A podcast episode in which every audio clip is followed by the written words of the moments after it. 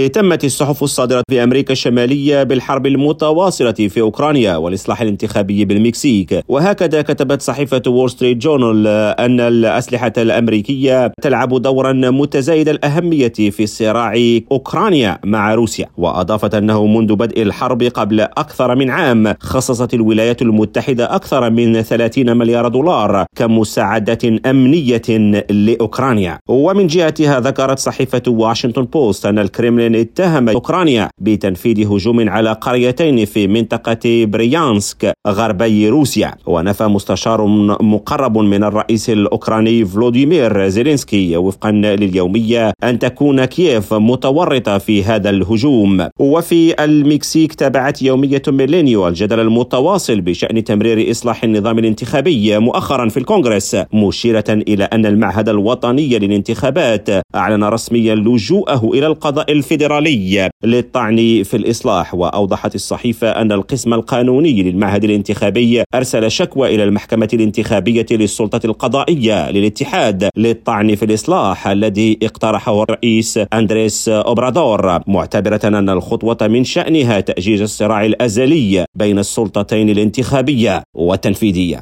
كريم عوفي راديو نيويورك.